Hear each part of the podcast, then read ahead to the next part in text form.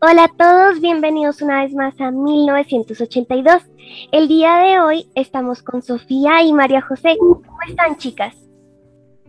Estoy muy bien, gracias por preguntar. ¿Cómo te encuentras tú, Sofía? Hola, chicas, me encuentro muy bien, gracias por preguntar.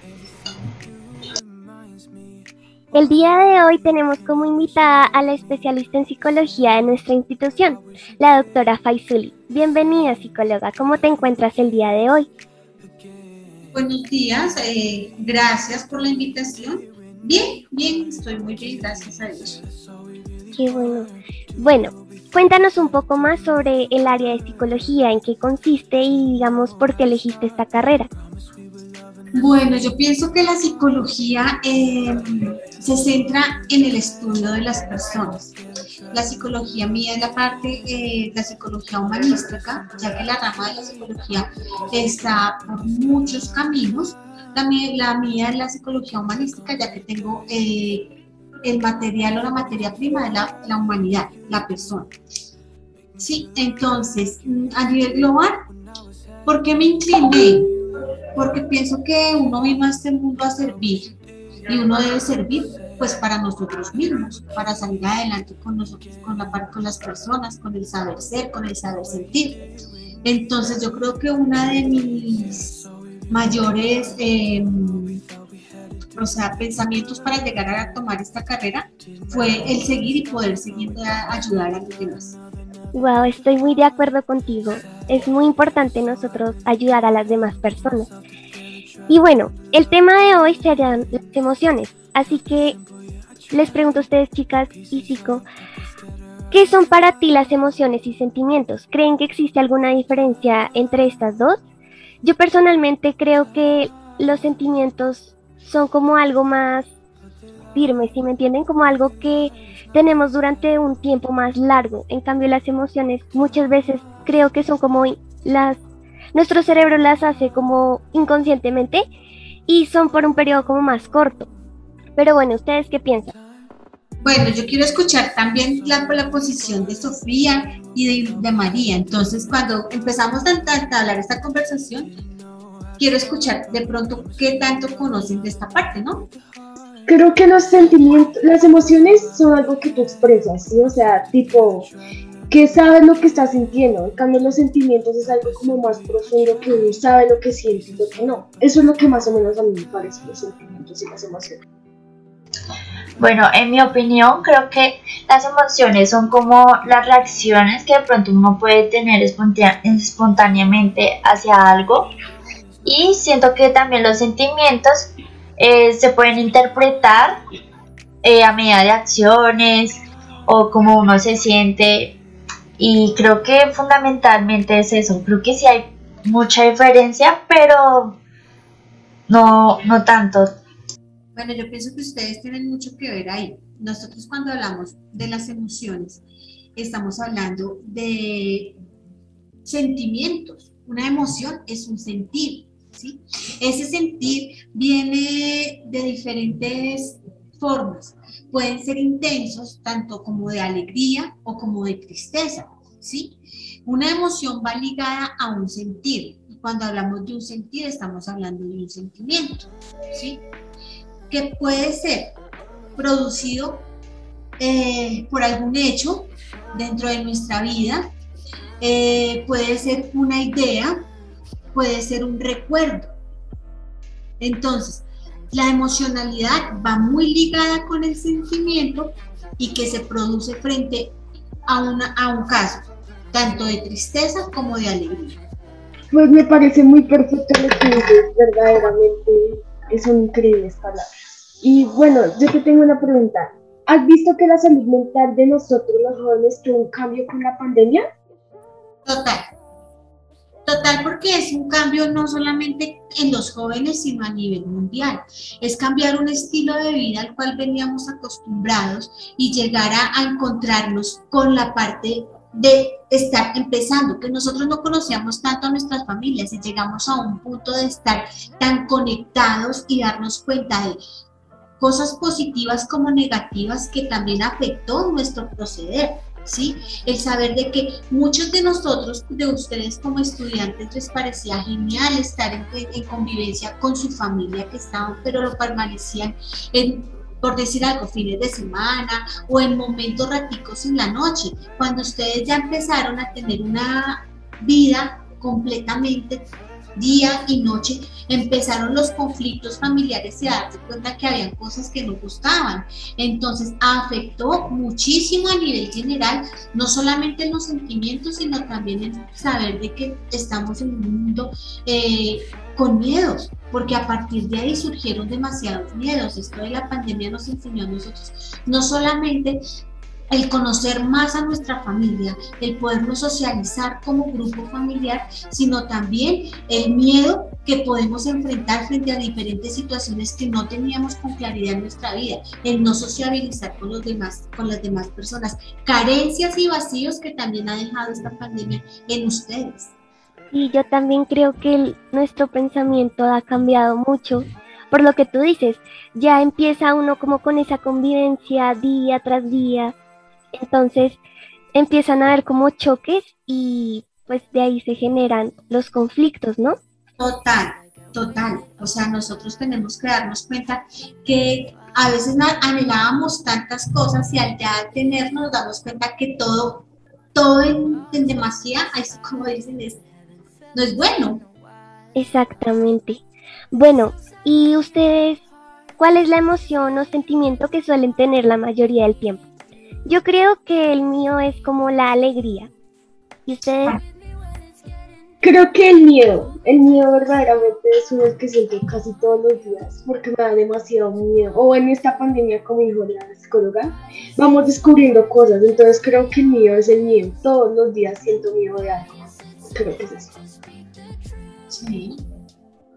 Bueno, yo creo que la mayoría del tiempo siempre estoy muy feliz pero así como uno demuestra ante la gente que uno es feliz, por dentro también uno está muy triste, ¿me entiendes? Y creo que la mayoría del tiempo, a mí en lo personal, me pasa eso, que estoy muy feliz y también estoy muy triste por dentro. Pero pues igual también la felicidad son como por épocas.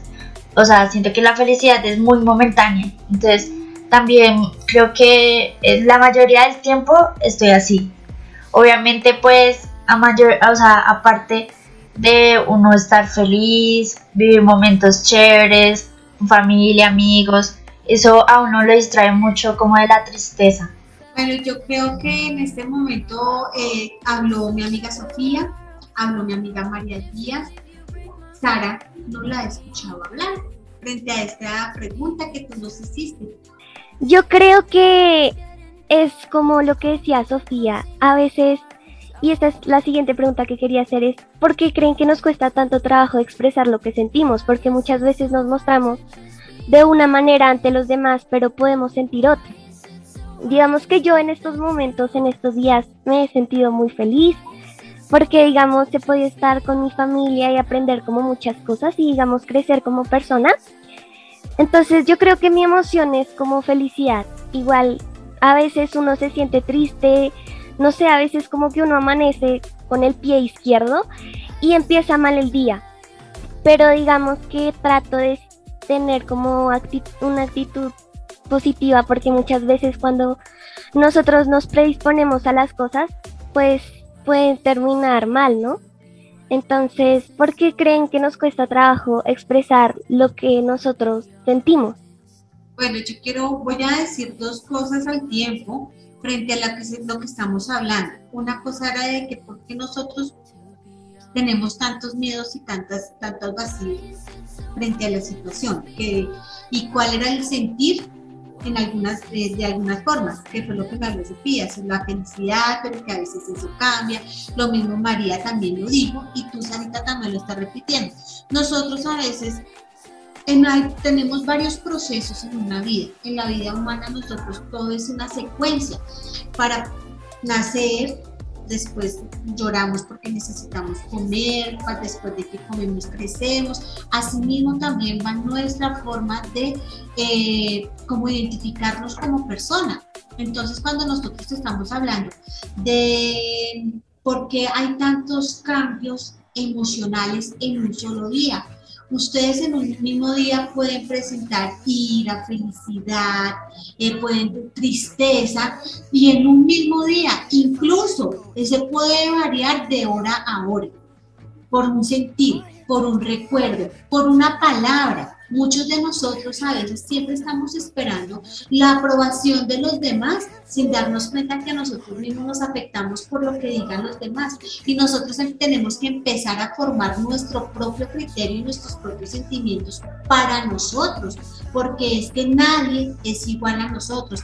Nosotros, como siempre se les he manejado hoy cuando he podido compartir con ustedes, somos únicos e irrepetibles. Y esa parte de la única persona lo damos nosotros mismos. Nosotros no podemos depender del sentimiento de los demás para así mismos sentirnos. Cuando Sarita decía, es que a veces nos levantamos con el pie izquierdo, no, no porque es que la emoción es interna. O sea, si yo digo, ah, me pegué, entonces todo el día me va a ir mal. El mismo pensamiento hace que las cosas no funcionen. Pero si tú dices, ah, bueno, esto fue una situación que sucedió en este momento, pero yo tengo que reconfortarme, claro. Además, estamos en una etapa de cambios, no solamente físicos, sino también emocionales, y que también llegan a ser sentimientos. Cuando nosotros estábamos en, a los cinco años, no pensábamos en si nos veíamos bonitos, si nos peinábamos o si estábamos como estuviéramos, nosotros no teníamos nada.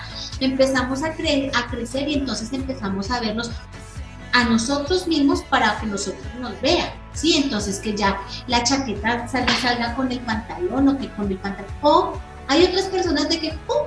Da igual, pero porque son pensares y sentidos diferentes. Entonces démonos cuenta que todo es un proceso de cambios y de secuencias que viene con el mundo, pero aquí es donde entramos la parte de la psicología, es donde nosotros empezamos a canalizar esos sentimientos, esas emociones, esas bipolaridades de tema de, de estado y canalizarlas para qué, para que eso sea algo que les sirva a ustedes para la vida y para que empiecen a caracterizarse como únicos e irrepetibles. Sí, me parece muy bien lo que dices. Verdaderamente hay demasiadas emociones que uno expresa día a día y es mejor sentirse uno, o sea, sentirse único, ¿sí? Porque eso es lo que somos a veces. a veces uno se siente mal porque dice, quiero ser tal persona, pero uno tal vez a veces puede sentirse Eso es lo que pienso. Claro. Eh, yo te tengo una pregunta. ¿Cuáles son las cosas que te hacen estar en un estado de felicidad? En un estado de felicidad, yo pienso que uno simplemente debe estar feliz por el hecho de levantarse sin dolerse y que uno pueda respirar. Yo pienso que la felicidad está en uno, no en el, no en el día, no en la otra persona, ni en los demás. La felicidad debe ser interna y desde que yo me sienta feliz consigo misma, debo impartirla y promover de que eso se sirva. Aunque uno debe ser realista, uno no está feliz todos los días. Creo que por los diferentes cambios de pensamientos y de sentimientos que tenemos pero uno sí tiene que tratar de que esa felicidad esté con uno. Hay otra cosa que eh, me costaba cuando Sarita me preguntó, que no he dado la respuesta, de por qué nos cuesta em, decir lo que sentimos porque nosotros siempre estamos esperando que nos juzguen. O sea, de pronto tú no dices las cosas porque cómo la toma la otra persona. Entonces, antes de decir lo que estamos sintiendo, debemos pensarlo para que nuestros pensamientos no afecten los demás, pero sí sentirnos tranquilos frente a una situación que se venga presentando a nivel general. Sí, la verdad estoy muy de acuerdo contigo. Eh, creo que eh, expresar ahorita en estos momentos nosotros de pronto los jóvenes nos cuesta demasiado por muchos miedos, pero creo que también hay muchas maneras de expresar lo que sentimos, ¿me entiendes? Eh, por ejemplo, muchos pueden expresar escribiendo cartas, hablándolo, ya sea por la música, por X o yo motivo, pues por muchos motivos. Pero eh, pues quiero hacerte otra pregunta. Eh, ¿Por qué crees que la depresión ha afectado tanto a los jóvenes de hoy en día y que no tengan una buena paz mental?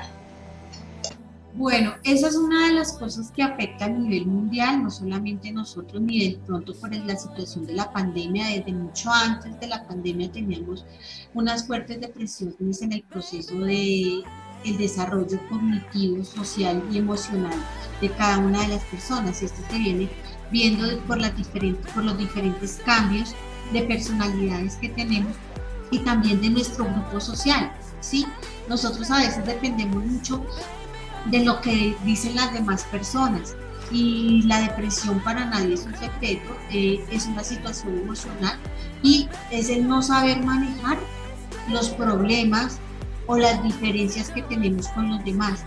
Entonces es como el canalizar lo que nosotros somos frente a un proceso general y poderlo llevar a buen fin y siempre buscar una solución para todo. Nosotros a veces cuando tenemos las situaciones de la depresión nunca buscamos salir, nunca levantamos la mano para decir, venga, me estoy ahogando, alguien puede solucionar, alguien puede ayudar, ¿sí? Entonces es como el poder de nos, el poder nosotros decir, venga, no estamos solos frente a cualquier situación, problema, debe haber una solución y muchos de nosotros nos dejamos ahogar en los vasos de agua y en vez de decir que eso puede ser eh, una salvavidas, nos dejamos ahogar. Puede ser algo muy sencillo, pero no encontramos como la salida porque no encontramos a la gente adecuada. Con muchos de ellos nos reunimos con gente que tenemos algunas situaciones y en vez de eh, gratificarnos frente a ello, entonces como que todos no, tú tan mal, yo también mal, ¿qué hacemos? El mundo pelea contra nosotros y no nos damos cuenta que son situaciones que pasan y que sí hay soluciones, que hay gente que trabaja para ello. Sí, verdaderamente depender, o sea, con lo que dijiste en una parte, depender de la estabilidad emocional de una persona es Eso a veces se siente muy bien. Ya hablando de este tema, ¿Me podría responder cómo puedo controlar yo mis emociones? Claro que sí. A ver, a nivel generalizado nosotros, yo no puedo decir que generalmente se controlan las emociones A, B o C, porque cada uno es un individuo diferente y yo te puedo decir a ti desde la perspectiva que tengo por este momento, pero para llegar a hacer un proceso de control de emociones, entonces yo lo haría es más un manejo de emociones frente a situaciones. Entonces ahí tendríamos que entablar una conversación y saber qué es lo que a ti te sirve, porque no a todo el mundo le sirven las mismas actividades de trabajo de manejo de emociones. Sí, la verdad estoy de acuerdo. Porque creo que pues no todos tenemos los mismos problemas, ¿sí? Y pues creo que cada uno tiene que buscar su propia ayuda. Pues sí, es que se quiere ayudar a sí mismo, ¿sí? Porque pues hay gente que está en depresión o incluso puede llegar, o sea, la depresión, digamos, por ejemplo, por las drogas, ¿entiendes? Y creo que esa, o sea, ese tema creo que es muy difícil de encontrar de pronto una solución hacia una persona, digamos como a ti, hacia una psicóloga, para poder controlar todas esas emociones. Y pues... Así que...